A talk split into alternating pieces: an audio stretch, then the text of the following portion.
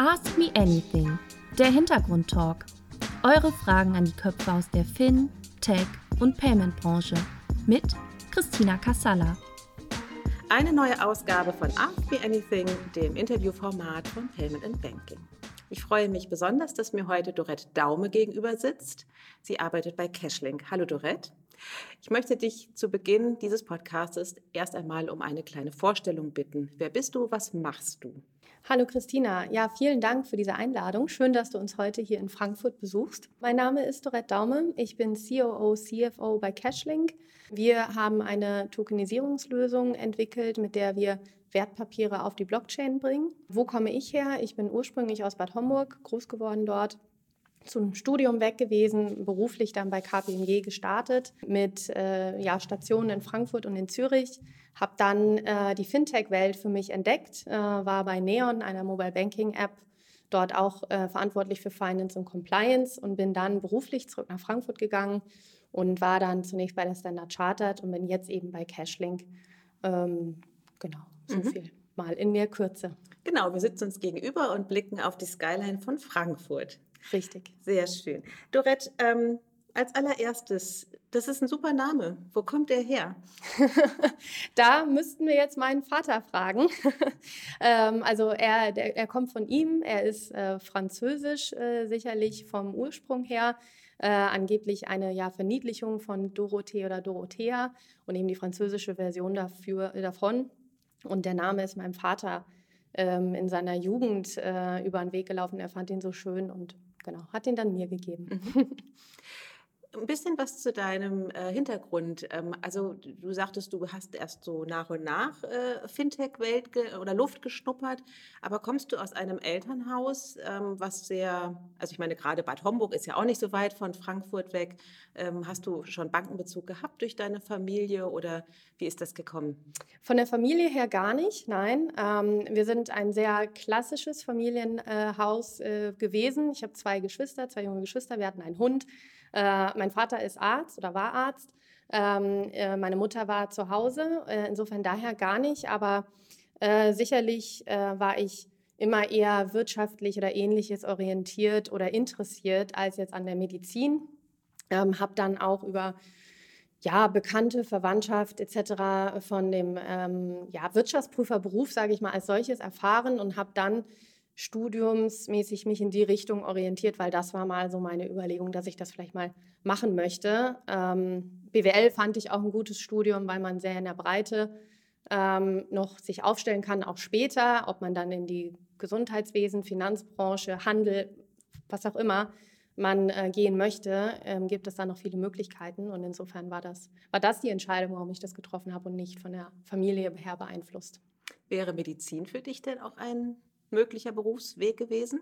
Hatte ich mal überlegt, aber ähm, nicht Orthopädie, wie mein Vater das war, sondern ich hätte, wenn dann, und jetzt wird es ein bisschen makaber wahrscheinlich, äh, ich fand die Pathologie und Rechtsmedizin immer sehr interessant, ähm, weil ja, zum einen muss man dann nicht an lebenden Menschen im Zweifel auch Leben riskieren oder verantworten, ist aber da auch sehr, sage ich mal, stellt viele Fragen und versucht Dinge herauszufinden. In der Kombination mit Recht vielleicht noch viel mehr. Jetzt bin ich so die Kombination aus BWL und Recht. Insofern äh, war das mal eine Überlegung, aber nur so eine Sache, die ich mal überlegt habe.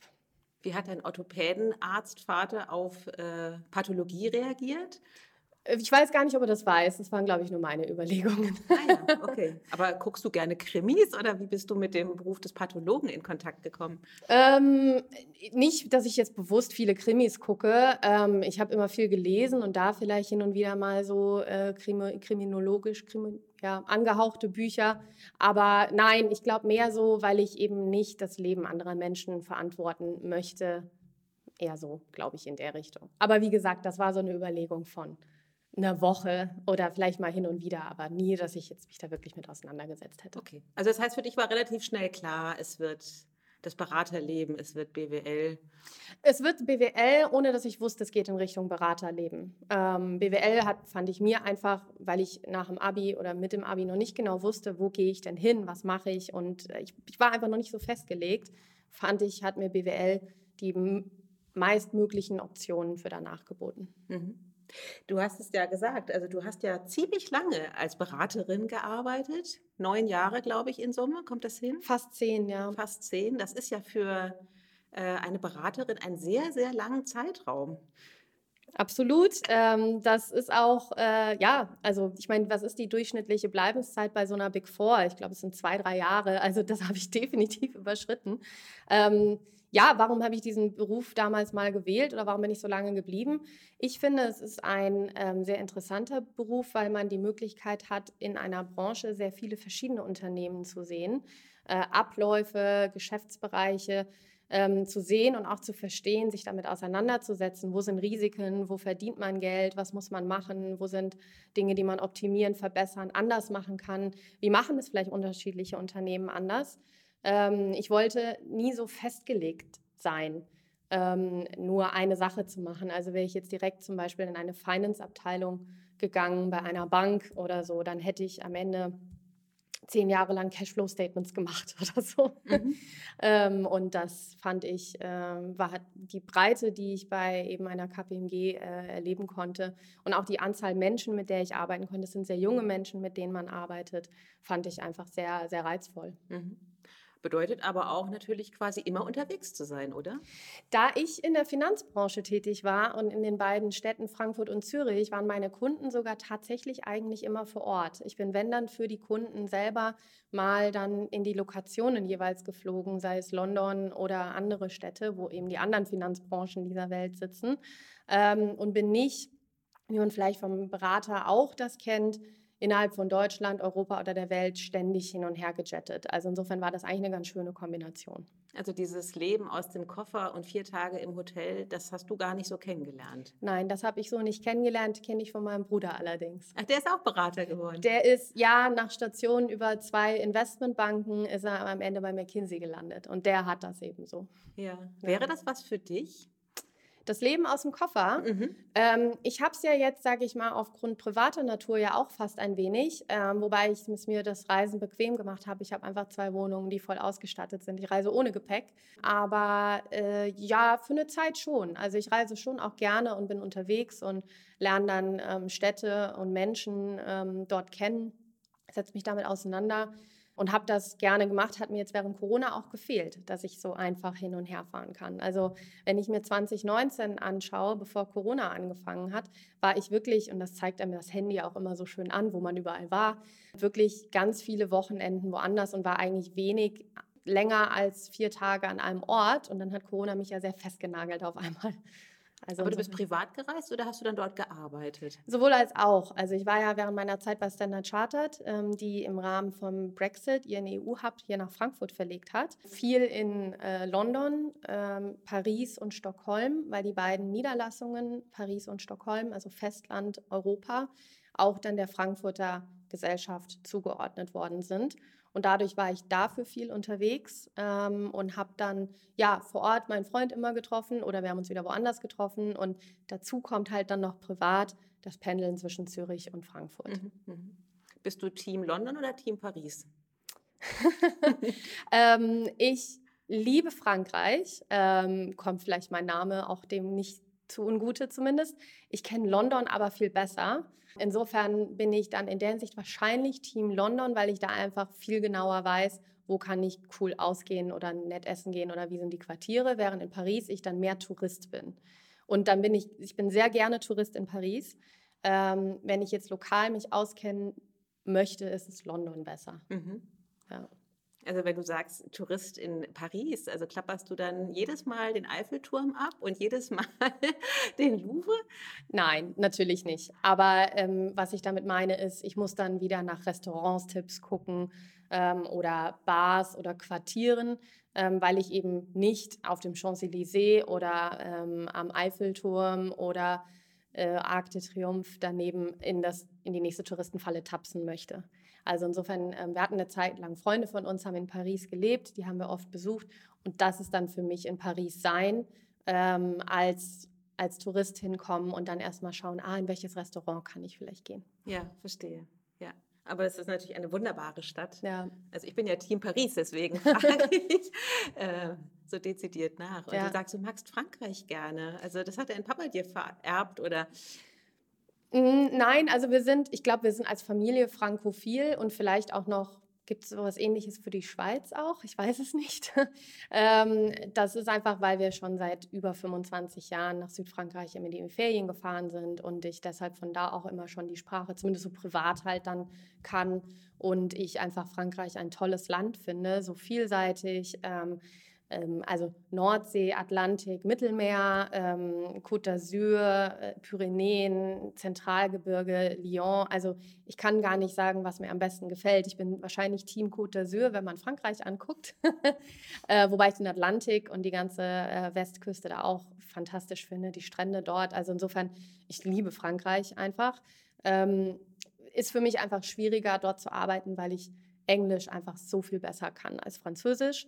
Und ich hinterfrage mich selbst immer sehr stark und traue mir das Französisch dann nicht so zu. Äh, man könnte jetzt noch eine dritte Stadt mit reinnehmen und dann bin ich wahrscheinlich Team New York, weil ich New York dann doch noch am besten kenne. Aber es ist dann wieder außerhalb von Europa. Ja, okay. Ja. Aber ähm, man, äh, es ist interessant, ne, wenn Menschen sich unterhalten, die so Team Frankreich sind, Mhm. Ähm, wie man dann ins Schwärmen gerät für dieses Land. Das ist ähm, schon, Total. Und vor allem, wie oft man dann aber auch so ähm, gleich Gegenargumente erhält. Also so viele Menschen sind immer so überhaupt nicht Team Frankreich. Zumindest passiert mir das so häufig. ist das so? Ja, also viele sagen immer, nee, die Franzosen und so. Und dann denke ich mir, was habt ihr denn für Problem mit den Franzosen? Also kommt mir, mir kommt öfter negative Reaktionen zu Frankreich als jetzt zu anderen Ländern in Europa. Entgegen. Also, ja, ja. Interessant, muss ich mal drauf achten. Also, Mhm. weil ich mache da auch überhaupt keinen Hehl draus, dass ich aber sowas von Team Frankreich bin. ja. Ähm, aber ja, du hast schon recht. Das, äh, dann kommt natürlich auch immer so dieses, ja, es ist ja eine schöne Sprache, aber die Sprache liebt mich nicht oder Mhm. sowas. Ne? Und das ist natürlich eine ganz große Hürde, glaube ich. Vermutlich auch für viele Menschen, die ähm, ja dann sich vielleicht doch eher für England oder so entscheiden. Ja. Mhm. Vermutlich, ja, genau. Und ich kenne aber Frankreich in der Hinsicht viel besser, aber wie gesagt, den Süden. Mhm. Aber hast du mal Au pair oder sowas in Frankreich gemacht oder war das nie eine Option für dich? Nein, Au pair habe ich nie gemacht. Ähm, Auslandsstudium oder auch während der Schule war ich ähm, in Korea oder eben in den USA. Frankreich war da nie, nie Okay. so die Möglichkeit. Auf Korea kommen wir später. Mhm. Ähm, aber ich würde dich gerne mal bitten, deinen ganz normalen Arbeitstag bei Cashlink zu beschreiben. Also wie muss man sich den vorstellen? Jeder Tag anders und er endet immer anders, als ich ihn vorhatte, am Tag zu starten, kann man so sagen. Ja, also wie gesagt, sehr unterschiedlich, je nachdem, ob ich hier im Office bin oder zu Hause arbeite. Das ist jetzt ja aufgrund von Corona viel mehr Flexibilität an der Stelle gegeben. Äh, dann kommt es auch immer darauf an, ähm, wie viele Menschen von uns, äh, Teammitglieder, dann gerade im Office sind, weil sicherlich, wenn mehr da sind, kommen auch nochmal sicherlich Gespräche hinsichtlich ja, Personal, Team oder solche Themen, wofür ich ja auch verantwortlich bin. Ähm, aber ansonsten, ja, ich komme hierher, packe meinen Laptop aus, äh, hole mir erstmal einen Kaffee und ähm, ja, gucke auf meine Liste, die ich mir, ich mache mir, ich bin so einer, ich mache mir am Vorabend die Liste, was ich mir für den nächsten Tag vornehme und schaue mir das dann an und ähm, fange dann mit dem an, was ich denke, was ich am schnellsten hinbekomme. Ähm, meistens haben wir aber auch ganz viele Calls. Ähm, insofern, es, es gibt nicht den geregelten Tagesablauf, ähm, aber ja, die, von den Themen her sehr breit. Es sind Kunden von uns, ähm, wo wir dann ja über den weiteren Projektstand oder ähm, laufende oder geplante Emissionen sprechen, ähm, uns da auf der technischen Seite vorbereiten oder das entsprechend anlegen. Dann sind es Themen immer, die die, die Company als Gesamtes betreffen, weil ich ja eben für Finance, äh, Legal, Tax die Themen verantwortlich bin. Ähm, administrative Themen teilweise. Aktuell planen wir unsere Weihnachtsfeier. Das Ähm. obliegt dir auch, die Planung. Die obliegt mir auch, genau. Ähm, aber insofern, genau, ich kann nicht den Standardtag beschreiben, aber es ist quasi äh, Dinge zwischen Calls, Terminen vor Ort, Gespräche mit Kollegen und Kunden äh, oder äh, ja, Dienstleistern, Partnern von uns, ähm, teilweise aber auch jetzt, gerade wenn es Richtung elektronisches Wertpapiergesetz geht, sicherlich auch fachliche Arbeit im Sinne von, wie entwickeln wir uns da als Company weiter oder was bedeutet das neue Gesetz für uns? Also immer wenn neue Regulierungen, sei es in Deutschland oder europaweit, ähm, auf den ja, Tisch kommen, setzen wir uns damit und, äh, auseinander. Das liegt dann bei mir. Mhm. Insofern ja, sehr divers. Du hast zwei ganz interessante Dinge gesagt. Zum einen, du machst dir vorher abends die Liste. Entlastet dich das? Weil es gibt ja auch viele Menschen, die sagen, also wenn ich am Abend vorher schon weiß, was ich morgen alles schaffen muss, dann schlafe ich schlecht. Nee, das entlastet mich total. Ähm, da ist jeder Mensch sehr unterschiedlich. Ähm, ich würde auch nicht sagen, so wie ich das mache, müssen das alle machen. Für mich ist es ganz klar so, ähm, ich mache mir am Vorabend die Liste, also so grobe Punkte. Ne? Also es ist jetzt nicht so auf Minutenbasis. Mhm. Ähm, aber dann beruhigt mich das in der Hinsicht, dass ich am Tag, am nächsten Morgen eigentlich sofort anfangen kann und nicht dann erst anfangen muss zu sammeln, was ist vielleicht am Vortag gewesen und was muss ich davon weiterführen. Mir hilft es einfach, meistens bin ich ja eh in Gedanken und mein Gehirn denkt weiter und dann kann ich das mir aufschreiben und kann am nächsten Tag da fortsetzen. Mhm. Das funktioniert für mich so einfach viel besser. Und dann sagtest du, dass du das zuerst erledigst, was am schnellsten zu machen ist. Neigst du zur Prokrastination? Nein, das glaube ich nicht. Ähm, ist das, ja, vielleicht hätte ich es nicht so dezidiert sagen sollen. Es hängt davon ab, wann dann vielleicht mein erster Call ist, wann ich das erste Gespräch mit jemandem habe. Wenn ich weiß, ah, ich habe vielleicht erst am Nachmittag Calls, dann mache ich die große Sache zuerst, weil dann weiß ich, okay, jetzt weiß ich, ich habe theoretisch vier Stunden. Ich habe nie vier Stunden am Stück, aber theoretisch habe ich vier Stunden am Stück und kann mich diesem großen Thema annehmen, während wenn ich weiß, oh, in einer Dreiviertelstunde, Stunde ist gleich das erste Gespräch, dann hake ich lieber drei kleine Sachen gerade mal ab dann weiß ich, dann habe ich danach vielleicht die Zeit. Also es kommt immer so, da bin ich eher flexibel auf, dass ich weiß, wie viel Zeit habe ich eigentlich und danach wähle ich mir dann aus, was ich mache. Aber du gehörst nicht zu den Menschen, die sozusagen Dinge auf die lange Bank schieben. Ganz ungern und ähm, also ich persönlich gar nicht. Und ähm, deswegen ist es vielleicht oft so, dass der Tag anders endet, als ich ihn ähm, starten wollte, weil ich natürlich von ähm, Kollegen, Partnern, anderen Personen in meinem Umfeld einfach abhänge ähm, die mir entweder Dinge zuliefern, oder mit denen ich sprechen muss oder von denen ich eine Rückmeldung brauche, was auch immer es ist. Und ähm, da gibt es halt sehr unterschiedliche Personen und manche schieben dann die Dinge auf die lange Bank und dann hänge ich da halt dran. Mhm. So. Kannst du das verzeihen? Ich muss es täglich verzeihen. Würde ich gerne manche Personen an der Stelle ändern, mit Sicherheit. Aber muss jeder so sein? Nein. Also insofern ist es okay, dass wir alle so unterschiedlich sind. Ja. Und ähm, man trifft sich dann oft in der Mitte und ich glaube, man muss sehr viel Verhaltensflexibilität an den Tag legen. Ja, aber es ist schön gesagt, ähm, weil wenn man so ein ungeduldiger Mensch ist und Dinge halt einfach gerne gemacht bekommt, ja, kann er das ja sehr ausbremsen. Ja. Ja, das kann es. Ähm, das ist aber sicherlich eine Sache, die ich, da ich jetzt schon so lange arbeite und mit so vielen verschiedenen Menschen schon gearbeitet habe und aktuell arbeite und auch immer arbeiten werde, habe ich da sicherlich Toleranz für entwickelt. Mhm. Okay. Kannst du dich noch daran erinnern, was du dir von deinem allerersten Gehalt gekauft hast? Kann ich nicht, ähm, aber weil die Frage ist ja auch, was zählt als das allererste Gehalt? War das dann mein fester Job bei KPMG oder war das mein, ich habe, als ich in Bad Homburg war, im Kurtheater gegenüber gearbeitet ähm, und habe da so Einlasskontrolle gemacht und ähm, Garderobe und solche Dinge. Das würde ich da jetzt nicht einzählen, weil das ist so weit weg. Das waren wahrscheinlich Dinge, die man in der Schule dann toll war. Also wahrscheinlich war es eine Jeans oder sowas. Mhm. Äh, bei KPMG war ich damals einfach so erstaunt, wie viel Geld man auf einmal hat. Und ähm, das ist jetzt, sage ich mal, hört sich jetzt so an, KPMG hat nicht so toll bezahlt, also ist halt ganz normal. Ähm, ich war es einfach gar nicht gewöhnt, so viel Geld zu haben zu meiner freien Verfügung. Insofern war ich, glaube ich, einfach nur ganz positiv überrascht, wie viel das ist und dass ich davon mir eine Wohnung in Frankfurt leisten kann. Mhm. Insofern, das war mehr so dieses, ah ja, Wohnung in Frankfurt, Miete und ich habe noch was über, funktioniert. Ja.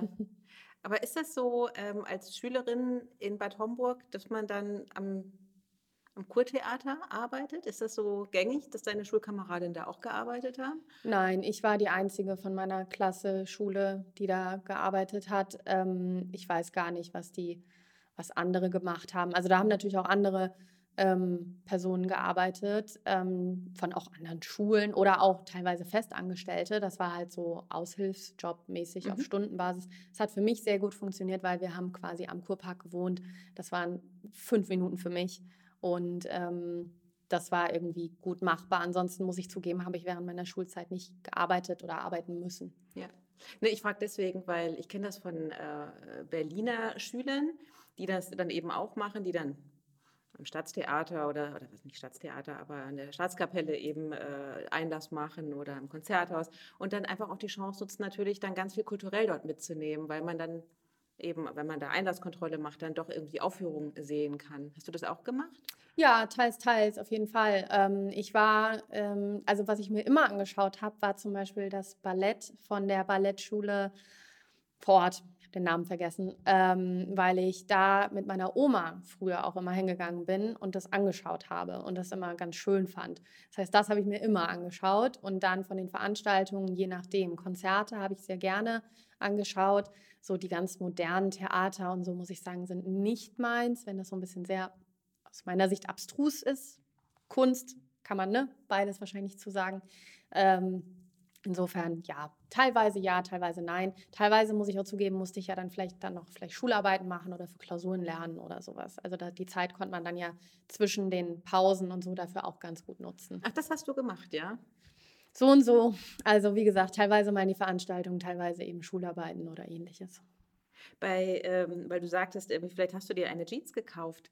Das wird ja auch mit Taschengeld ganz unterschiedlich gehandhabt. Welches Verhältnis zu Geld hast du von deinen Eltern mitbekommen? Musstest du von deinem Taschengeld alles selber bezahlen und hast dafür vielleicht ein paar Euro mehr bekommen? Oder ähm, war das eben so, dass, dass dir alles bezahlt worden ist, aber dafür hast du wenig bekommen? Gibt es ja ganz unterschiedliche Modelle, was ja auch sehr prägend für auch das spätere finanzielle Verhalten auch sein könnte. Ja, ähm, genau, also eher zweiteres von den beiden Modellen. Also wir haben als ähm, Geschwister sicherlich nicht super viel Taschengeld bekommen. Ähm, dafür mussten wir aber halt zum Beispiel Klamotten auch nicht selber kaufen. Wobei es jetzt auch nicht so war, dass ich gesagt habe, guck mal, ich will diesen Schuh und ich habe den bekommen. Also so gibt es ja auch. Ne? Und dann gibt es den teuersten Air Max, weiß ich nicht was und so. Ne? Also ich war sicherlich gerade auch was Mode anbelangt nicht einer der Frontrunner während der Schule. Du ähm, schüttelst ähm, gerade so den Kopf. Schämst du dich manchmal, wenn du alte Schulfotos siehst? Kennst du dieses Gefühl? Ähm, ich schäme mich nicht, weil ich weiß ja, wo es herkommt. Ähm, ich glaube, dass wenn ich in der heutigen Zeit genauso leben würde oder groß werden würde, hätte ich es wahrscheinlich sehr schwer, weil ich glaube, heutzutage ist das in der Schule, was da ja die Kinder schon tragen an Marken und so, das kaufe ich mir ja jetzt noch nicht mal, weil ich das zu teuer finde. Und insofern, ich bin nicht mit Markenklamotten groß geworden. Das ist einfach so der Punkt. Also natürlich hatte ich immer gute Sachen zum Anziehen, aber einfach ganz normale. Und dann ist man so einmal im Quartal nach Frankfurt gefahren, in Pek und Kloppenburg. Und ähm, dann wurde, weiß ich nicht, zwei neue Hosen, zwei Pullis und was auch immer man brauchte. Man ist ja zu der Zeit auch noch gewachsen. Das stimmt. ähm, eben, eben gekauft äh, in so gemeinsamer Aussuche. Also meine Eltern haben irgendwie gesagt, nee, das darfst du nicht tragen. Und da habe ich gesagt, das trage ich nicht. Und dann hat man sich in so einer ziemlich, ich würde sagen, ganz normalen Mitte getroffen. Ich sah aus wie so ein Kind in den 90ern, wie man halt ausgesehen hat. Mhm. Aber ich war sicherlich halt nicht. Also, was war denn da in? Der große Gap-Pulli und die Buffalo-Schuhe und so. Das hatte ich alles nicht. Mhm. Hätte ich das gern gehabt damals? I don't know. Was war denn das teuerste, was du dir dann gekauft hast in deinem Leben? Das teuerste, das ich mir gekauft habe in meinem Leben bis heute. Ähm, sicherlich eher meine Sportausrüstung. So, also ähm, Turnski und Turnski-Schuhe und all die Ausrüstung darum. Ähm, für sowas gebe ich viel mehr Geld aus als für ähm, Anziehsachen. Mhm. Was ist denn Turnski? Äh, wenn man mit Ski an den Berg hochläuft. Also Ach, Tourenski. Tourenski. Ach so, genau. ich habe ich hab Tourenski ah, verstanden. Ah, nein, nein, nein. Sorry. Das habe ich noch nie gehört, dass man mit Skiern irgendwie Flickflack macht. nein, das ist wahrscheinlich dann eher noch der Freestyle-Ski, wenn überhaupt. Nein, nein, nein, Tourenski. Sorry. Un okay. Undeutlich gesprochen. Oder alles. Also wir haben Langlaufski, äh, normale Abfahrtski, da auch zwei, drei verschiedene, dann Tourenski. Äh, insofern, ich würde sagen, Sportausrüstung ist das, für das ich am meisten Geld ausgebe. Okay, aber das heißt, du bist sehr viel auf den Skiern, so wie du das beschreibst. Im Winter, ja. Mhm. Ja. Also wir waren, ich war diese Saison auch schon. Wir jetzt? haben, ja, wir haben, äh, was haben wir jetzt heute für ein Datum? Ähm, vor zehn Tagen oder so haben wir die Skisaison in Davos eröffnet. Ah ja, na gut, das ist von Zürich nicht so weit, ne? Nee, ist eine Stunde 45, Stunde 30, so dazwischen. Mhm. Genau. Und Tourenski heißt, man hat dann diese Skier unter den, unter den Füßen und läuft dann den Berg hoch, richtig? Genau, Fälle hat man noch darunter. Mhm. Ähm, und dann genau läuft man hoch und macht Abfahrt. Aber das ist doch Hölle anstrengend, oder? Ja, aber ich jogge ja auch und ich gehe ins Fitnessstudio und mache was weiß ich was für Kurse und so. Also ich streng mich gerne an. Und wie, wie hoch sind dann solche Berge, auf die man hochläuft? Ach, ganz unterschiedlich. Also es ist auch nicht so, dass das jetzt das ähm, Hauptaugenmerk ist, aber es ist vor allem weil es während Corona halt ein, schöner Weg, den, den Massen vielleicht in Skigebieten aus dem Weg zu gehen. Ähm, ich würde sagen, wir machen, wenn es eine, eine in Anführungszeichen krasse Tour ist, machen wir irgendwie so 1000, 2000 Höhenmeter über ein, zwei Tage. Und wenn wir einfach mal nur so gehen, dann sind das so vielleicht 600 Höhenmeter. Ähm, es ist halt je nachdem auch, in welchem Gebiet wir unterwegs sind, ähm, ist es halt ganz schön, ähm, auf eine Hütte zu laufen und dort dann das Käsefondue zu essen und dann abzufahren. Ähm, oder es ist eben äh, so eine Hüttentour, dass man eben hochläuft, übernachtet auf einer Hütte und am nächsten Tag vielleicht noch weiter oder dann eben abfährt. Also ganz unterschiedlich. Da würde jetzt mein Freund besser wissen, wie viele Höhenmeter das denn eigentlich sind, die wir da machen. Sind die für dich nicht wichtig? Äh, nein, ich bin da, also ich mache das mehr, weil es mir gefällt und weil ich Spaß dran habe und ähm, weil ich ähm, es irgendwie so eben schöne Umgebung oder tolle Ausblicke oder mal was anderes machen, äh, während mein Freund sicherlich der sagt, wir müssen heute so und so viel Höhenmeter machen. Und dann läufst du aber mit. Ich laufe ganz tapfer mit. aber das muss man doch mit einem, äh, auch mit einem Guide machen, oder? Kann man auch so und so machen. Also es gibt sicherlich viele, viele Touren, ähm, die man auf jeden Fall mit Guide machen sollte oder auch muss. Also gerade wenn es vielleicht über Gletscher oder anderes geht, weil ja, weiß man, ob die Gletscherspalte da jetzt gerade zugeschneit ist oder nicht oder ähnliches. Äh, nee, wir machen so die Dinge, die man als auch ohne Guide gut machen kann. Mhm, okay. Und wenn dann der Schnee weg ist, wanderst du dann? Äh, ja, also wir wandern auch, äh, machen aber auch Mountainbike. Ähm, ich spiele Golf, ähm, das machen wir auch zusammen. Ähm, ich habe früher auch ganz viel Tennis gespielt, das mache ich jetzt mittlerweile weniger, weil ja, irgendwie der Tag hat halt nur 24 Stunden und die Woche hat nur sieben Tage. Mhm, mhm. ähm, und ähm, ja, und ich gehe halt auch gerne auch dann ins Fitnessstudio, so für irgendwie, weiß nicht, Kurse, wo ich angemotzt werde. Aber ja, sehr viel, sehr viel draußen in, den, in den Bergen, aber auch gerne am Meer. Also Ja, aber das heißt, du machst einfach sehr viel Sport zum Ausgleich. ich ne? mache viel Sport auf jeden Fall. Ich würde gerne noch mehr Sport machen. Ehrlich. Mhm. Gibt es auch eine Sportart, die du lernen möchtest? Ähm, ich würde gern vor allem erstmal wieder sehr viel mehr Tennis spielen, ähm, weil das hat mir einfach immer sehr viel Spaß gemacht. Ähm, und ich würde gerne gut surfen und Windsurfen können. Das habe ich beides immer mal so in Sommerurlauben gemacht. Ähm, und ja, ich weiß, wie man sich halt irgendwie draufstellt und auch das Segel wieder hochzieht oder sowas. Na, immerhin. Ja, Und das ähm, ist schon für Fortgeschrittene. genau, äh, gut, beim Windsurfen kann ich ja sogar auch äh, hoch und runter fahren und wenden und solche Sachen. Aber ähm, äh, das würde ich gerne besser können. mhm. Okay. Jetzt was ganz Neues habe ich jetzt, hätte ich jetzt spontan nichts im Kopf, aber das sind so die Dinge, wo ich entweder gerne wieder viel, viel mehr machen würde oder einfach mal besser werden möchte. Ja. Aber das klingt ja schon nach äh, sehr viel mehr Sport, als wahrscheinlich 99 Prozent der Bevölkerung machen. Das kann ich nicht beurteilen. Ja. okay. Ähm, du hast ähm, ein Auslandssemester in Korea verbracht. Mhm. Warum denn gerade Korea? Ja, äh, verschiedene Gründe. Also ich war bis zu dem Zeitpunkt nicht in Asien, habe also geschaut, welche Partnerunis hat meine Uni denn dort. Wo hattest du studiert? Äh, an der Katholischen Universität Eichstätt-Ingolstadt, ähm, WFI genannt. Also es ist die Wirtschaftswiss- Wirtschaftswissenschaftliche Fakultät der Universität, die eben in Ingolstadt sitzt. Und ähm, genau, als es dann ums Auslandssemester ging, was äh, damals typischerweise alle im fünften, sechsten Semester gemacht haben, was die ersten beiden Semester vom Hauptstudium sind. Ich habe noch Diplom gemacht, deswegen ähm, Vordiplom und dann eben Diplom. Ähm, habe ich eben geschaut, welche Partneruniversitäten hat denn meine Uni. Ähm, und dazu gehörte dann eben die Sogang-Universität in Korea und eine andere in Japan und noch eine andere in Shanghai. Das muss ich gerade zugeben. Ich weiß nicht mehr, welche beiden das waren. Und ähm, dann fand ich Korea am interessantesten. Ähm, zum einen wollte ich gerne nicht Erasmus machen, weil Erasmus war für mich so ein bisschen, ja, so das Party-Auslandssemester. Tue ich wahrscheinlich sehr, sehr vielen Menschen Unrecht, so meine ich das auch nicht, aber ich fand es ganz angenehm, nicht in so einem Programm zu sein, sondern eher was in Anführungszeichen Independence zu machen. Also es war natürlich trotzdem im Rahmen einer Uni-Partnerschaft, aber bisschen, also nicht so ganz so klassisch wie Erasmus. Und ähm, dann fand ich Korea sehr interessant, weil ich äh, ja dachte, Emerging Country im Sinne von ähm, Economy, also es ist ja kein Emerging Country, wie man es heute definiert, aber sehr aufstrebende Wirtschaftsmacht äh, in Asien, so ein bisschen ähm, weniger bekannt als eben ein China oder ähnliches, auch mit einer äh, Geschichte, was ein geteiltes Land anbelangt. Und ähm, ja, das waren so ein bisschen die, die Gründe dafür, warum ich mich darum beworben habe. Und wir waren, glaube ich, zu fünft von der Uni oder viert, ähm, die dann dorthin gehen konnten. Mhm. Was hast du denn von dem Land mitgenommen? Also mir hat meine Freundin erzählt, ähm, die eine Weltreise gemacht hat ähm, und zufälligerweise in Korea gelandet ist, mm, dass sie so überrascht gewesen sei, dass sie heute sagen würde, es war eigentlich das faszinierendste Land, was sie besucht hat. Okay, aus welchem Grund, wenn ich mal eine Rückfrage stellen darf? Darfst du? Ähm, naja, sie war, na, also zum einen, weil sie das ja nicht geplant hatte mhm. und hatte wenig Ahnung im Grunde von dem Land und fand das so wahnsinnig vielfältig.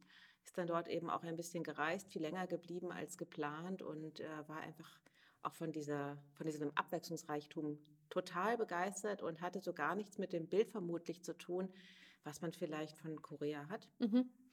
Ja, also ich glaube, dem kann ich nur auf jeden Fall zustimmen. Ich fand es auch so vielseitig ähm, in ja, unterschiedlichen Aspekten. Zum einen den, die Personen, die man über den Weg läuft, dann eben, dass dieses Thema Nordkorea, Südkorea ein sehr brennendes Thema einfach ja, permanent noch ist. Dann aber auch geografisch. Ähm, dass der Süden so anders ist als eben der, der Norden. Und mit Norden meine ich jetzt bis Seoul, also der nördliche Teil von Südkorea. Ähm, und aber auch die, die Meere, die da drumherum sind. Und ähm, ja, hat ganz tolle Gebirge. Und dann, was ich richtig auch toll fand, und da habe ich mir, um ehrlich zu sein, aber einfach nie Gedanken vorher gemacht, es hat auch einfach ganz tolle Jahreszeiten. Also es hat einfach Jahreszeiten und die sind so viel stärker voneinander getrennt, als es in, hier in Kontinentaleuropa ja teilweise ist. Ich finde, die fließen manchmal so übereinander und man fragt sich eigentlich, ah, ist das jetzt noch Herbst oder ist es schon Winter? Mhm. Und dort hat es vier Jahreszeiten und da ist es sehr, da ist so ganz klar, ah, jetzt ist Herbst, es ist immer blauer Himmel, die Bäume haben tolle Farben und es hat so eine ganz tolle Luft und so schöne 15 Grad. Und dann kommt der Winter und dann ist auf einmal alles eisig und es ist so kalt. Ähm, ich kam ja im Sommer da an und blieb bis äh, über den Winter oder bis in den Winter und war natürlich schwer zu packen für diese Breite an Jahreszeiten, die ich dann da mitzunehmen hatte. Und mir war es auch nicht klar, wie kalt es wurde. Und vielleicht habe ich es auch nur so kalt in Erinnerung, weil ich gar nicht die richtige Ausrüstung hatte. Es kann auch gut sein. Aber ähm, ich fand das irgendwie so, so interessant. Und der Sommer dafür aber auch viel extremer. Es ist sehr, sehr warm und schwül. Viel mehr so, wie man vielleicht New Yorker Sommer auch kennt oder vielleicht auch Singapur immer. ähm, insofern, das fand ich auch noch. Also die Jahres, vor allem der Herbst ist mir so toll in Erinnerung geblieben. Und ähm, ja, dann ist Seoul eine Riesenstadt. Das habe ich bis dahin einfach auch noch nie gesehen. So eine Riesenstadt mit so vielen Häusern und Menschen und ja, und selbst Seoul selber ist so unterschiedlich, die Quartiere, in denen man da unterwegs ist. Wahnsinn. Und dann Paläste und Märkte und Ausgehviertel und dann auch noch ähm, Teile, wo sehr viele ähm, GIs, also äh, amerikanische Militärkasernen oder sowas sind davon geprägt. Also es war so unterschiedlich. Das fand ich schon wirklich sehr interessant. Bist du noch mal hingefahren nach deinem Auslandsjahr? Ja, beruflich bedingt mit KPMG. Mhm. so viel zur Reisetätigkeit. Ja, ähm, das war ein Trip ähm, Hongkong, Seoul und Singapur und habe mir dann extra äh, den Trip so gelegt, dass ich übers Wochenende auch in Seoul bleiben konnte, weil ich noch mal so auf meinen alten Spuren unterwegs sein wollte. Ähm, insofern nur da. Habe immer im Kopf, dass ich gern noch mal hin möchte. Ähm, weil es irgendwie so schön wäre. Und allein der Unterschied zwischen da meinem Studium zu, als ich dann dort war, wegen ähm, beruflichen Gründen, was sich da in dem Quartier entwickelt hat und die Uni, wie die jetzt aussieht und so, also das ist der Wahnsinn. Dort, dort entwickelt sich alles so viel schneller als bei uns, habe ich das Gefühl. Aber jetzt bist du schon die Zweite, die so von diesem Land schwärmt. Ich glaube, ich buche mir sofort ein Ticket, wenn, wenn man da wieder sorgenfrei hinreisen kann. Das ist ja ja. Klingt so toll, was ihr da über Korea erzählt. Ja, ich kann es nur empfehlen. Ja. Hast du Parasite gesehen? Nein, habe ich nicht gesehen. Nee, der spielt ja in, in Seoul. Ah? Und ähm, das ist auch ein krasser Film. Das okay. Ja. Ich habe Squid Game gesehen und der spielt ja zumindest in Korea. Ja. Und man sieht gerade in der ersten und zweiten Folge ja ein bisschen hier und da was von Seoul. Und das ist dann eigentlich immer noch ganz witzig, zumal ich ja dort auch die Sprache so ansatzweise gelernt habe. Ach echt, ja? Ähm, Mhm. Und dann so eben das Schild für Apotheke, so Jak heißt Apotheke, das sieht man dann da. Und ähm, das ist dann, das fand ich so ganz lustig, so komisch die Serie auch war. Aber ähm, ja, nee, aber dann muss ich den Film mal anschauen. Ja, mach mal. Und dann sagst du mir, wie du ihn fandst, weil ich war sehr überrascht, als, als ich ihn zu Ende geguckt habe. Ganz, ganz faszinierend. Aber Squid Game, ist das so dein, deine Art Serien? Nein, das habe ich ein, allein aus Peer Pressure geschaut. Also nein, ist, das ist sonst nicht meine Art ähm, Serie. Ähm, ich finde es auch, ich weiß überhaupt nicht, was ich dazu sagen soll. Das ist so schräg und was ich eigentlich so schlimm daran finde, ist, wir können eigentlich nicht mit Sicherheit ausschließen, dass sowas nicht stattfindet. Das finde ich irgendwie erschreckend und ich fand es abartig. Mhm. Ich habe es noch nicht gesehen, aber es Ja. gibt natürlich ganz viele, die davon total schwärmen. Ich Aber finde, ja. es ist overrated. Also sie ist schon, man ist schon hooked so ein bisschen, weil man doch irgendwie auch wissen will, wie es weitergeht. Aber das ist auch schon sehr brutal. Mhm. Also Okay, oh nein, das ist ja nichts für mich. Lass uns ein bisschen über deinen Job sprechen. Jetzt bist du ja eine der, wir müssen, wir müssen es leider ansprechen, wenigen Frauen aus dem Bereich der Blockchain. Ähm, naja, also als junges Mädchen wirst du nicht darüber nachgedacht haben, vermutlich mal in so einer Männerdomäne zu arbeiten. Wie gehst du damit um? Ähm, ja, also es ist definitiv so, wie du sagst. Ähm, aber wenn man sich genau anschaut, war alles, wo ich bisher gearbeitet habe, eher männerdominiert. Also äh, sicherlich, wenn man bei einer Big Four anfängt, ist der Anteil noch 50-50. Ähm, Im Financial Services Bereich vielleicht nicht ganz, kann ich jetzt gar nicht so genau sagen. Ähm, und dann wird aber, je höher man kommt, und eben ich war ja fast zehn Jahre dort, desto weniger Frauen werden es, ist so. Äh, und dann sitzt man in den Manager- oder Partner-Meetings und schaut sich um und denkt sich, okay, bin ich halt alleine. Ähm, und ich muss sagen, ich habe es mich eigentlich nie so, ich habe es mir nie hinterfragt, bis so jetzt in den letzten Jahren, wo dieses Gender-Thema viel mehr aufkommt. Und deswegen halte ich natürlich jetzt aber umso mehr natürlich die Fahne ganz weit oben ähm, und hinterfrage das auch bei ganz vielen Menschen in meinem Umfeld, warum das denn eigentlich so ist und was sie dafür tun, dass sich das vielleicht ändert. Ähm, also insofern, ich bin mir des, dessen jetzt einfach viel bewusster, als ich es war. Und vorher habe ich einfach es gar nicht hinterfragt, sondern so hingenommen und war deshalb sicherlich auch bestimmt eher so der Kumpeltyp immer. Ähm, so im Office äh, oder, oder unter Teammitgliedern, weil ich, weil man dann versucht, eben, ne, vielleicht auch die Männerwitze so mitzumachen oder ähnliches. Ähm, habe mich da eigentlich nie so beeinflussen lassen. Wobei es manchmal natürlich auch vielleicht Events gibt, wo man sagt, ah, es wäre vielleicht schön, wenn noch ein anderes Mädel da wäre. Mhm.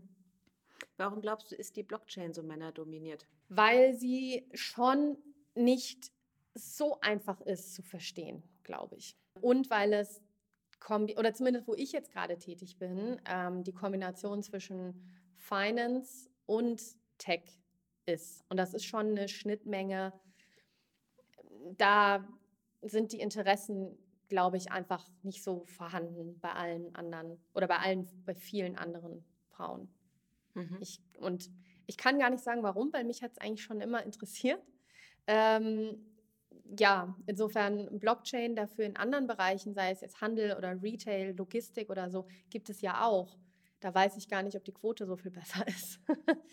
ähm, Das könnte ich aber- gar nicht sagen, aber vermutlich nicht, oder? Weil, also müsste man einfach wirklich tatsächlich mal nachschauen. Ja. Ich, ich aber weiß es 50-50 wird es nicht sein, vermutlich. Vermutlich nicht, nein. Wobei ich ja auch sagen muss, je älter man wird, und mit älter meine ich gar nicht mal nur das Alter, sondern vielleicht auch Seniorität, dann in gewissen Jobs, wird sie ja leider eh weniger 50-50. Meistens. Also so.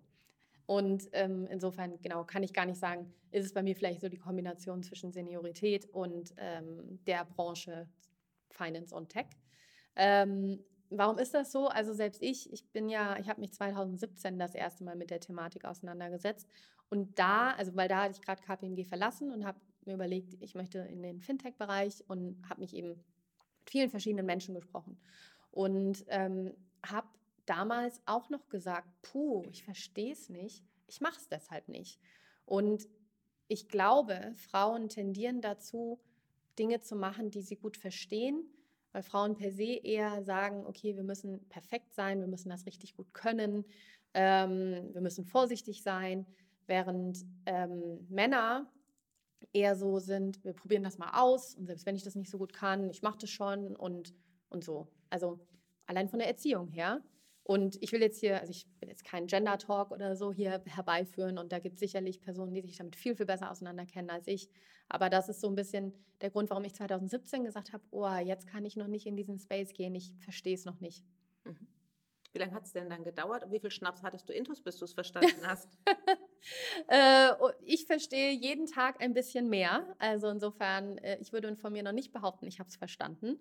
Aber ich habe die Angst abgelegt, etwas nicht zu verstehen und ähm, öfter nachzufragen ähm, oder mich mehr da auch noch mit auseinanderzusetzen. Insofern, ich verstehe jeden Tag ein bisschen mehr, würde ich sagen. Ähm, und dann habe ich 2000 ja, Ende 2018, Anfang 2019 Michael und Lars kennengelernt, die damals gerade im Pivot waren ähm, und sich dem Thema Blockchain zugewandt hatten, ähm, um eben Wertpapiere Blockchain-basiert auszugeben und Finanzierung etc. einfach zu machen, Kapitalmarkt, alles, was, ne, wofür wir jetzt stehen, war dort in den Anfängen. Und diese Gespräche und vor allem wie ähm, der, die Anwendung auf Use Cases, die mir irgendwie näher lagen, weil ich sag mal sowas wie Startup-Finanzierung oder Corporate Finance allgemein ähm, war ja jetzt mir in Anführungszeichen sehr geläufig. Ähm, ähm, ich habe auch Unternehmen verstanden, ich habe Kapitalerhöhung verstanden, so alles so von, sage ich mal, der finanziellen, rechtlichen Art und Weise aus. Und dann war das, ich sage mal in Anführungszeichen, nur eine andere Art der technischen Abwicklung oder eine zu zum ersten Mal technische Abwicklung dieses Sachverhalts, während es ja vorher oder in vielen Bereichen ja immer noch sehr papierbasiert ist, äh, viele Notare, Anwälte, Berater involviert sind, Syndikatsbanken und hast du nicht gesehen, Verträge werden hin und her geschickt, Unterschriften werden eingesammelt und so weiter und so fort. Und ich glaube, das war für mich deshalb so ein bisschen das Einfallstor, weil es war quasi die Technik angewendet auf Sachverhalte, die ich aus meinem beruflichen und ja, Ausbildungs-Background und so Hintergrundumfeld irgendwie verstanden habe. Und da hat es dann ein bisschen bei mir wie so Klick gemacht. Mhm. Ja. Ähm, womit würdest du denn Frauen, ich meine, es ist ja ohnehin schwierig, ähm, Frauen für Finance und Tech zu begeistern, aber wie wäre denn sozusagen dein Pitch dafür, warum man als oder warum Frau sozusagen in dem in diesem Space tätig werden sollte? Ähm, ich bin kein guter Pitcher. mhm. ähm, ich versuche einfach in, ich sag mal, Anführungszeichen normalen Gesprächen mein Umfeld davon zu begeistern, was ich mache und ihnen die Möglichkeiten zu zeigen, die es gibt. Und ich glaube, das wäre dann vielleicht mein Pitch. Es gibt so viele Möglichkeiten ähm, in diesem Umfeld, sich zu verwirklichen und Dinge zu lernen und Neues zu machen, ähm, was es in anderen Bereichen so, glaube ich zumindest, nicht gibt. Mhm. Und ähm, dann hat man es als Frau vielleicht auch ein ähm, bisschen einfacher, dort aufzufallen, in Anführungszeichen, ähm, weil man eben noch eher die Minderheit ist. Und ich finde, auffallen und Minderheit sein kann ja auch was Positives haben, Nutzt wenn man sich das zu Nutzen macht. Nutzt ja. du das aktiv, also auch jetzt durch Frauennetzwerke, dass du dich da sichtbar machst oder ich, also versuch's jetzt, ich finde aktiv nutzen, ich bin da sicherlich jetzt nicht strategisch irgendwie unterwegs, ähm, aber ich versuche, wenn sich mir die Möglichkeit bietet, ähm, da sicherlich äh, aktiv zu werden, weil ich eben da die Attraktivität für auch eben weibliche ähm, Personen da steigern möchte. Und es fängt an von, wenn ich irgendwie über Programme was lese oder sehe, teile ich das äh, Freundinnen, die vielleicht in dem Space unterwegs sind oder in einem anderen Space aber sich dann weiterentwickeln können oder meinen Cousinen, die beide noch studieren, wo ich halt sage, oder jetzt anfangen zu studieren, die eine, wo ich sage, ähm, überlegt euch doch mal in so einen Bereich zu gehen. Vielleicht studiert ihr irgendwas mit Tech, ja, oder, oder ähnliches. Oder selbst wenn man Jura dann eben studiert, kann man ja trotzdem in diesem Bereich auch ähm, gehen. Und zwar nicht, weil ich sage, man muss das machen. Ich versuche einfach nur aufzuzeigen, welche Möglichkeiten es gibt. Und genau, also insofern versuche ich schon da aktiv zu sein und wenn ich angesprochen werde, ähm, äh, sage ich eigentlich immer ja, weil ich glaube, nur so, wenn man darüber spricht ähm, und eben so die Angst nimmt, ähm, werden mehr Personen dafür auch bereit sein, mhm. da mal reinzuschnuppern. Mhm. Jetzt bitten dich ähm, gute Freundinnen um Ratschläge für ihre Investments, ja? ähm, wie viel Geld sollten sie deiner Meinung nach in Kryptowährungen anlegen? ähm, lustigerweise fragen mich tatsächlich mehr Freunde, nicht Freundinnen. da sind wir wieder beim Thema, ne? Da wären wir wieder beim Thema. Ähm, ich glaube, da sind aber auch Männer wahrscheinlich auch risikofreudiger einfach. Ich würde sagen, immer so viel, ähm, wie es dir nicht wehtut, wenn es weg ist. Und das mhm. ist für jeden ein unterschiedlicher Betrag. Deswegen kann ich jetzt nicht einen Betrag nennen. Ähm, aber das würde ich raten, ähm, weil man dann eben Potenzial merkt äh, oder eben auch nicht, auch Risiken sieht. Äh, es muss einfach, finde ich, Geld sein, dass man zum, in Anführungszeichen, erstmal Gambling ausprobieren ähm, bereit ist einzusetzen. Mhm. Okay. Je nachdem, in was man investieren möchte. Also wenn man jetzt, sage ich mal, wirklich in Kryptowährungen investieren will, also irgendwelche Coins, ähm, Payment Token oder wie auch immer man sie nennen möchte. Wenn man aber sagt, ich möchte ein digitales Wertpapier erwerben, dann ist da ja grundsätzlich weniger Risiko mit verbunden, ähm, weil das ist wie wenn man in eine Aktie oder eine Anleihe investiert. Wenn man natürlich dann im Crowdfunding, Crowdinvesting-Bereich unterwegs ist, dann ist es aber unabhängig davon, dass es Blockchain-basiert ist, einfach in einer, nicht Venture Capital, aber natürlich in einem Bereich unterwegs, wo ein Totalverlust immer möglich ist. Also ich glaube, ähm, da muss man sich einfach überlegen, welches Risiko ist man bereit zu gehen und das entsprechend streuen. Ich bin immer für Diversifikation und nicht irgendwie Klumpenrisiken. Mhm. Aber ähm, wie, wie, viele Stunden beschäftigst du dich mit Kryptowährungen und ähm, am Tag? Also gehörst du zu denen, die am Abend dann immer noch mal ihren Ihren Kontostand checken, wie viel Sie jetzt in Bitcoin gemacht haben? Oder? Nein, zu denen gehöre ich nicht. Zu denen gehören aber einige meiner Teammitglieder und dann das wird schon ich. reichlich am Mittagessen etc. Äh, diskutiert. Ich höre dann immer eher so zu und denke mir so meinen Teil und überlege mir dann so, was vielleicht für mich da relevant sein könnte oder wo ich mich sehe und wo nicht. Ähm, ich bin aber auch vorher schon unabhängig von Krypto, sondern allgemein Investments nie der gewesen, der täglich irgendwo was kontrolliert, gecheckt oder sich auf die Schulter geklopft hat ähm, weil ich glaube eher an ähm, langfristigere, mittelfristigere Investitionen als an jetzt den kurzfristigen Gewinn. Weil ich ja auch immer dann noch an so Dinge denke wie Steuern, um die man sich kümmern muss. Und, und das sind diese äh, Spaßverderber-Themen, oder? Ja, ich, ich bin der Buhmann in der Firma, ist so, die Buhfrau. Jetzt redet die Dorette schon wieder über so schlechte Dinge. Ja, genau so. Dorette, können wir es nicht einfach machen? Nein, können wir nicht. ja. Ähm, welches, von welcher Kryptowährung gehst du denn aus, dass sie das Rennen machen wird? In Bezug auf was? Also ich meine, wir gucken uns natürlich die äh, unterschiedlichen ähm, Kryptos in Bezug auf unseren Use Case an. Und da sind ja dann nur wirklich spezifische für anwendbar, weil wir ja gewisse Kriterien haben, nach denen wir die zu verwendete Blockchain auswählen.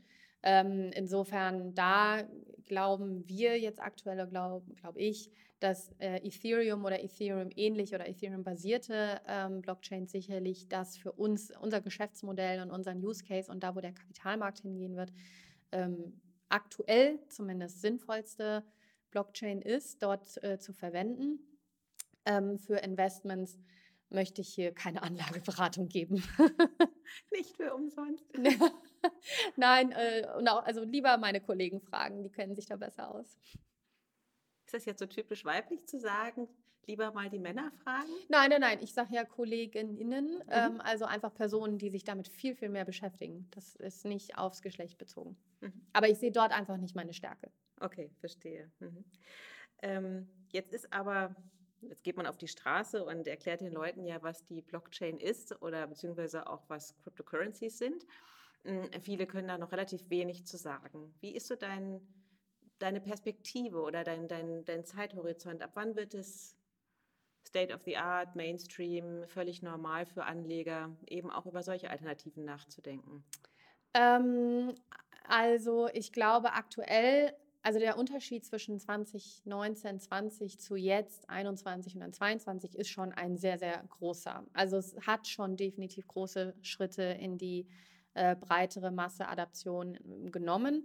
Ähm, dass es Mainstream wird, ich würde denken, bestimmt noch fünf Jahre.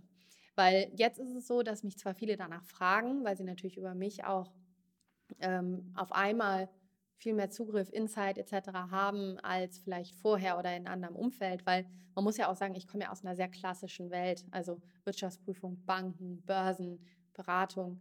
Das ist ja so, da setzt man sich ja damit gar nicht auseinander oder hat nur wenig ähm, Berührungspunkte. Jetzt bin ich so der modernste äh, in dem Umfeld, äh, den man dann dafür ansprechen kann. Und ähm, da fragen jetzt schon viele. Und viele fragen eben, wie kann ich denn so ein digitales Wertpapier erwerben? Wo kann ich Kryptos kaufen? Wie halte ich die und so? Und dann eröffnen die alle irgendwelche Apps und sagen, guck mal, ich habe hier für 500 Euro Ethereum gekauft und ich habe schon 0,5 Prozent gemacht oder so. Ich denke, ja, da redet im Kryptospace, redet niemand über 0,5 Prozent Gewinn, aber okay. Ähm, und dann sage ich vor allem, ja, aber ist das jetzt, ähm, hast du da ein Wallet? Kann ich dir was hintransferieren oder so? Dann heißt es, nee, ich habe das hier einfach nur gekauft. Und da zeigt es mir halt, die Leute haben sich gar nicht so viel damit auseinandergesetzt, was es eigentlich bedeutet, wie man das hält, wie man das so machen kann. Und viele sagen halt, ja, ich möchte das alles in meinem Bankdepot bei der ZKB haben oder sowas. Und diesen Link hat es noch nicht. Und deswegen glaube ich, wird es schon noch so fünf Jahre dauern, bis ähm, Menschen sich dafür öffnen. Aber ist ähm, digitale Assets was für die Reichen, die, weil du gerade ja auch sagtest, ne, es, es, sollte halt Geld sein, von dem man eben auch ausgehen kann. Oder nein, anders. Ähm, es ist, also es, es, man sollte so viel Geld investieren, wie es nicht wehtut, wenn es weg ist. Und nun ist es ja auch hochvolatil, muss man ja einfach mal sagen. Also ist es dann ein, ein Asset, eine Assetklasse für die Reichen? Würde ich nicht sagen, weil man in sehr kleinen Summen da schon unterwegs sein kann. Äh, man kann eben schon ein digitales Wertpapier für 100 Euro, 250 oder ähnliches ähm, an, an Assets sich beteiligen, was man jetzt aktuell gar nicht könnte. Ähm, eben dann nur die, die Reichen oder wenn sie in gewissen Gesellschaftsformen aufgestellt sind, ähm, das können. Die Reichen ist auch so ein Wort, weiß ich jetzt nicht. ähm, ich würde sagen, nein, auf keinen Fall, weil man eben mit sehr kleinen Beträgen da schon einsteigen kann. Mhm. Und das würde ich auch ähm, jedem raten, mal einfach zu versuchen, dass man das halt sieht, wie schnell Dinge von A nach B übertragen werden können, wie schnell man was gekauft haben kann, aber auch wieder verkauft haben kann. Und deswegen, und das meine ich mit kleinen Beträgen, 50 Euro einfach halt mal machen. Mhm. Ja. Würdest du sagen, reicht auch schon aus, um das zu verstehen? Ja, mhm. um einzusteigen, auf jeden Fall. Du hattest es ja auch gesagt, ähm, die, die, Fragen werden größer und du kommst aus einem sehr klassischen Bereich quasi. Wer ist denn Treiber? Also wer bewegt sich auf wen zu? Der, der, der klassische der klassische Bankbetrieb oder beziehungsweise äh, der, der, das klassische Finanzwesen, die ähm, jetzt sozusagen auf die Blockchain zugehen oder ist das umgekehrt oder ist das ein, ein gleichmäßiges Aufeinanderzugehen? Ähm, wer, wer, ist da sozusagen ähm, der Kontaktaufnehmer. Ja, ähm, im beruflichen oder privat? Nee, jetzt im, im, im, im, so in unserem Finanzsektor. Okay, also ja. Ähm, da würde ich sagen, ähm, wahrscheinlich, es gehen beide aufeinander zu. Geht jetzt der eine mehr zu auf den anderen als auf den anderen? Fällt mir jetzt schwer zu beurteilen. Ähm, man muss sagen, es sind sicherlich eher die kleineren Finanzinstitutionen, die schneller auf uns zugehen. Ähm, bei den größeren ähm, muss man sagen, wenn wir auf sie zugehen, ist da manchmal noch nicht so viel Interesse oder wenn es die Großen sind, die auf uns zukommen, ist es manchmal noch nicht der richtige Use Case oder der, der richtige ja, Pilotprojekt oder wie man es nennen möchte. Also insofern, ähm, deswegen würde ich, wenn man es über alles betrachtet, sagen, gehen beide aufeinander zu. Je nachdem, wie groß oder klein die Unternehmen sind, gehen die kleineren schneller auf uns zu und sind auch viel agiler, so agil so eine Bank sein kann, aber mhm. ähm, innovativer oder interessierter, dort äh, neues Geschäftsfeld aufzumachen als ein äh, großes Unternehmen, das sich ja als großer Tanker zum einen auch nur viel langsamer bewegen kann ja. ähm, und viel mehr Menschen da überzeugt werden müssen, viel mehr politische innere Kämpfe gekämpft werden, auch etc. Und natürlich auch äh, gewisse Art von Profitabilität, die dort gegeben ist durch das aktuell bestehende Modell. Mhm. Ähm, die sind eher momentan, habe ich das Gefühl, an Kostenoptimierung als an Entwicklung neuer Geschäftsfelder mit beschäftigt, während die kleineren Unternehmen eher an der Entwicklung neuer Geschäftsfelder auch interessiert sind. Also du würdest sagen, die Banken haben noch nicht so richtig verstanden, wo der wirkliche Nutzen darin letztendlich auch in the long run für sie besteht? Genau das, weil sie eben ähm, meinen, es funktioniert jetzt ja auch schon. Und das tut es ja auch. Also ich meine, der Finanzmarkt, wir sehen es ja, ich meine, der funktioniert ja. Ist ja nicht so, dass es nicht der Fall ist. Aber ähm, man kann ja ihn trotzdem versuchen, besser zu machen oder eine zusätzliche Möglichkeit zu, ähm, aufzubauen. Und da, glaube ich, sind einfach kleinere Unternehmen eher noch daran interessiert als die größeren. Mhm. Woran siehst du denn den persönlich, also, also beruflich, aber auch natürlich persönlich den Vorteil von der Blockchain selbst? Ähm, ja, also die äh, Asset-Klassen, die dadurch ähm, jetzt neu auch ähm, möglich sind zu investieren. Ähm, eher, also ich sag mal, die Private Capital Markets, die dadurch ähm, zugänglicher werden, was sie aktuell nicht sind.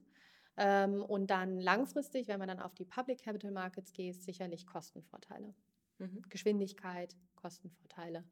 Ähm, weil es die Möglichkeit gibt, und man muss natürlich sehen, wo geht es hin, mit der Regulatorik, mit den Playern, die alle dabei sind und ähm, alles, ne? Europa, Deutschland, Welt, ähm, wie viel Intermediäre man wirklich ausschalten kann. Und mit ausschalten meine ich neu aufstellen. Also ich glaube, dass ähm, es momentan die Riesenmöglichkeit gibt, dass sich eben die unterschiedlichen Player entlang der Wertschöpfungskette neu definieren können, neue Plätze finden, manche vielleicht wegfallen oder sich eben anders äh, aufstellen müssen. Und ähm, da sehe ich das, ja, wo es hingeht. Mhm. Ja, das ist noch ein sehr unbeackertes Feld. Ne? Also viele Ideen, mhm. aber wo es sich Sinn entwickelt, äh, wird sich tatsächlich zeigen in den, in den nächsten Jahren. Interessant. Ähm, jetzt mal unabhängig von deinem Beruf. Worüber könntest du zehn Minuten aus dem Stegreif referieren, was nichts mit deinem Beruf zu tun hat? Zehn Minuten referieren, was nichts mit meinem Beruf zu tun hat. Wahrscheinlich, ähm, ja, wir haben es ja schon angesprochen, aber wahrscheinlich Reisen und Dinge, die ich da gerne mache oder Sport. Also mhm. entweder würde ich jemanden davon überzeugen, dass äh, Frankreich doch ein schönes Land ist. oder sich ich Korea, ja, oder Korea sich für eine Reise lohnt oder ähm, ein New York-Trip auch fürs Wochenende geht. Wenn man jetzt hier zweimal weglässt, das weiß ich auch. Ne? Das sind so Dinge, die, denen wird man sich bewusster. Ähm, oder eben welche Möglichkeiten oder wie viel Spaß unterschiedliche sportliche Aktivitäten machen. Mhm. Das sind so, glaube ich, die beiden Themen. Du könntest zehn Minuten über das äh, Tourenski sprechen. ähm, oder die Kombination der Wintersportarten, die ich betreibe. Ich habe ja auch noch Schlittschuhe im Keller und also insofern äh, die unterschiedlichen Dinge und dann vor allem vielleicht auch die Kombination mit, in welcher Region ich was empfehlen würde oder empfehlen. Also ich möchte niemandem was empfehlen, ähm, sondern erzählen kann, was ich schön fand, damit jemand anders sich darüber Gedanken machen kann, ob er das auch ausprobieren möchte als du es jetzt gerade so sagtest mit den Schlittschuhen, da dachte ich, offensichtlich mag sie es gerne kalt, aber wenn du oft in Südfrankreich bist, dann stimmt das ja gar nicht. Und die Côte d'Azur friert jetzt nicht so oft zu. Nee, das tut sie nicht. Ähm, das ist aber, also das ist wirklich lustig, das sagen immer ganz viele über mich, so, oh, äh, und wenn man sich jetzt unser Team anschaut, sind, ist, glaube ich, der Rest vom Team auch ziemliche Frostbeulen im Vergleich zu mir zumindest. Ach, sind ähm, das deine Kollegen, die die Heizung aufdrehen? Ja. Wirklich? Ja. Normalerweise ist das ja immer umgekehrt. Nee, ich reiße das Fenster auf. Ach so, weil das ist ja sonst immer so frustrierend, wenn man mit Männern zusammenarbeitet, dass denen immer so heiß ist und man sitzt da so Decke, ja. Steppmantel, Wärmflasche am Rücken. Ja, nee, also da machen die Kollegen auch schon mal Witze drüber. Dann heißt es, oh, selbst die Dorette hat einen Rolli an. Es scheint wirklich kalt im Office zu sein. also insofern, ja, ähm, ich würde sagen, ähm, ich habe ein okay adaptives Temperaturfenster, in dem ich mich bewegen kann. Ähm, und ich habe auch einfach dann die richtige Kleidung. Und ich muss jetzt, äh, ist ganz peinlich, muss ich zugeben, ich habe dieses Jahr mir neu gekauft heizbare Skisocken. Weil das ist nämlich meine, wie sagt man, Achillesferse sind die Füße. Die werden beim Skifahren dann doch irgendwann mal richtig, richtig kalt. Ich habe sehr kleine Füße. Ich weiß nicht, ob das vielleicht sogar noch nachteilig ist. Und wenn Aber die, die halt kleinen halt Pinguine leben ja auch am Äquator. Also, also je kleiner, ne, desto Desto ja. wärmer braucht man es ja, ne? Ja, genau. Nee, stimmt. Und die Großen sind ja so mhm. groß und rund. Und ja, ja, weil das ist ja, ne, Physik hat man ja aufgepasst, wenn die runde du Kugel und so weiter. Nee, also es ist ja so. Also man weniger Kälte äh, oder Hitzeverlust, wenn man mhm. ein größeres Volumen hat, weil dann die Oberfläche dazu im Vergleich nicht so groß ist. Aber ähm, wollen jetzt hier nicht in die Physik einsteigen. Ähm, ich würde einfach sagen, ich habe auch die richtigen Klamotten und jetzt habe ich dann äh, mir überlegt, jetzt ist auch mal gut mit kalten Füßen, ich kaufe mir mal beheizbare Socken und probiere das mal aus, mal gucken, ob sie das versprechen, was sie halten. Ähm, ich kann es tatsächlich, ich habe es nicht so gerne, wenn es so richtig heiß ist. Also so Sobald es so über 25 Grad wird. Ach, das ist für dich schon richtig heiß. 27 Grad. Ab 27 Grad ist für mich richtig heiß. Okay. Und ähm, deswegen, ab da wird es für mich einfach ein bisschen anstrengend. Dann versuche ich einfach so wenig anzuziehen wie möglich, was meinem Alter und meinem Aussehen her noch angemessen ist. Ja, naja, es gibt ja auch sehr wärmende Kleidung, die äh, die wird ja auch immer schicker letztendlich. Ne? Also früher war das ja irgendwie mal so die Medina-Wolle, das war dann sowas für die alten Omas. und mittlerweile sieht die ja auch ganz okay aus. Eben, und auch dafür, ne, weil du mich ja gefragt hast, für was gebe ich viel Geld aus? Auch dafür kann man richtig viel Geld ausgeben. Für beheizbare Socken. Für das zum Beispiel, aber auch generell für so ähm, die richtige Skiunterwäsche, wenn man sie mal so oldschool nennen will. Heutzutage heißt sie ja dann Funktionskleidung, First, Second und Third Layer und so. Ach echt? Okay, mhm. ich lerne noch was. Das ist offensichtlich ein Thema, worüber du zehn Minuten referieren könntest. Ja? Genau, im Zusammenhang vielleicht mit dem Wintersport kann ich dann auch noch dann Tipps dazu geben, was man tragen sollte. Absolut. Ja, das machen wir dann sofort, wenn wir das Aufnahmegerät ausgemacht haben, weil die beheizbaren Socken, die klingen schon sehr attraktiv. Womit Gerne. beheizt man die denn um Himmels Willen? Ähm, Kohle das, rein, oder? Nee, nee, nee. Also das ist mit einer Batterie, einer wieder aufladbaren Batterie, die man so anschließt. Und dann gehen da, und jetzt, ne, ich habe mich sonst mit der Technik nicht weiter auseinandergesetzt, aber da gehen dann wie so, ich nenne es mal Heizkabel. Ähm, so man steht unter Strom. Oben. Ja, aber es ist in der Socke also irgendwie drin und das geht so einmal am Schienbein runter lang, über den Fuß so drüber und um die Zehen vorne so. Und damit ist dann schon, wenn oben der Fuß und um die Zehen rum, das reicht schon. Also es ist nicht die ganze Socke warm, sondern eben dieser Streifen und dann mhm. so bis vor. Und, ja. Okay, es funktioniert wie eine Heizdecke offensichtlich. Das habe ich nicht, aber vielleicht. Ja, okay. Ja, super. Also es war doch jetzt ein lustiges Gespräch, angefangen von äh, Südfrankreich über beheizbare Socken mhm. bis hin zu der interessanten Blockchain, die äh, in fünf Jahren jeder kennt und buchstabieren kann. Ich hoff's. Ja, Dorette, ich danke dir sehr für dieses abwechslungsreiche Gespräch. Danke dir. Und ähm, ja, jetzt haben wir ja November ich gehe jetzt in Sportartikel kaufe mir diese Socken. Und im Sommer fahre ich dann auch wieder nach Frankreich, du dann auch. Guter Plan. ja, vielen Dank. Ja, ich danke dir. Habt ihr Fragen, die hier einmal besprochen werden sollen oder ein Thema, das wir zum Thema machen müssen? Dann schreibt uns an nicole at paymentandbanking.com. Bis zum nächsten Mal bei Ask Me Anything.